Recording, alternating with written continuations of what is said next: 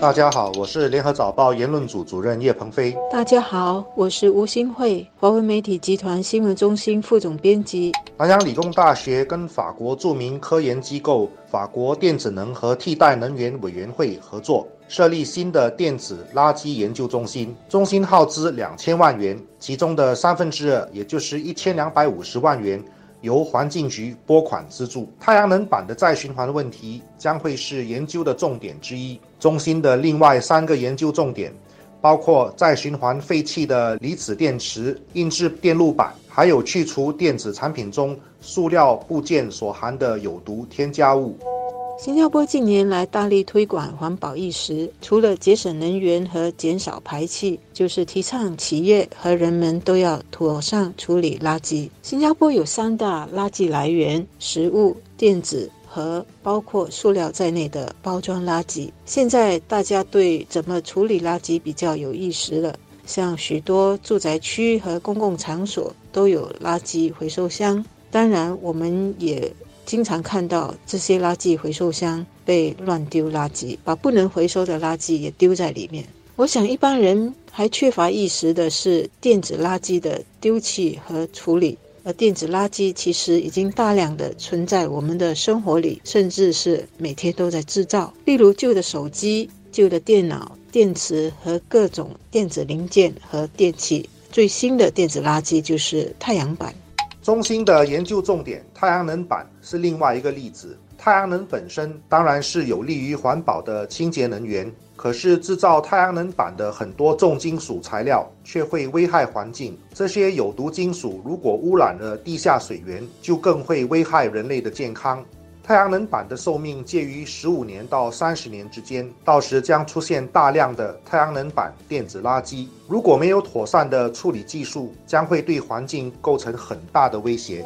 根据资料，新加坡每年制造大约六万公吨的电子垃圾，这是个怎样的概念呢？也就是相等于两百二十架 A 三八零巨无霸客机的重量。而电子产品中也经常使用大量的塑料。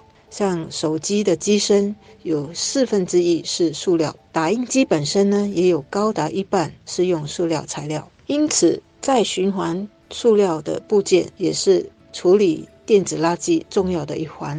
电子垃圾是现代文明最新的问题，凡事有利必有弊。现代科技如智能手机，让我们的日常生活越来越方便，所以现在几乎没有手机。就不能享受各种的便利，但是手机更新换代的速度越来越快，不少消费者也时常更换手机，所以丢弃的旧手机也越来越多。而制造手机屏幕的稀土金属，一来开采会破坏环境，二来供应有限，所以如果能够发展出符合经济成本的再循环技术，就可以减少对环境的压力。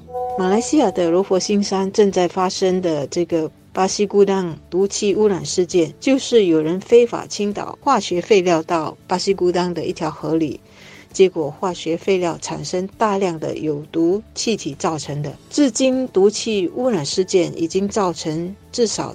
九百多人就医，其中有一百二十个人入院。马来西亚政府已经宣布，在巴新孤当的这个范围的一百一十所中小学要停课，直到另行通知为止。这个事件目前有三个嫌犯被罗佛当局逮捕，其中一人是来自古来的非法轮胎回收厂业者，他经营的原本是轮胎回收生意，就是做环保行业的。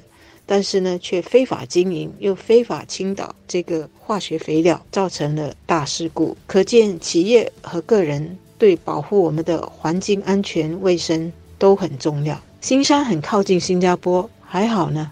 我们的政府当局说，巴新古当的这个河流和空气被污染的事件，因为受影响的地区并不是在罗佛河的集水区，所以呢，并没有影响给新加坡的水供。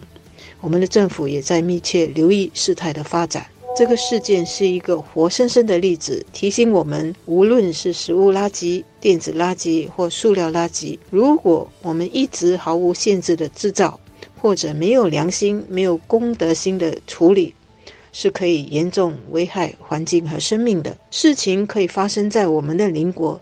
当然也可以发生在我们自己的国家和自己身上。即使是只有一两个害群之马，都足以乱大局。就像马国逮捕的三个嫌犯一样。现在全球每年所制造的电子垃圾多达七点五亿吨到九亿吨之间，其中只有不到二十八先再循环。大多数都是丢弃到发展中国家，污染这些国家的环境，而且也伤害这些国家人民的健康。这当然是不可持续的。如果这些地方的环境最终被破坏到无法居住，这些人口就必然会跑到发达国家，制造新的政治问题。换一个角度看，全球每年有超过八十八千的电子垃圾没有再循环。如果能够发明相关的技术，有效的处理这些垃圾，这将会产生庞大的经济价值。新加坡的电子垃圾研究中心相信也是看中了这其中的商机，一方面对环保做出贡献，另一方面也为新加坡建立新的产业机会。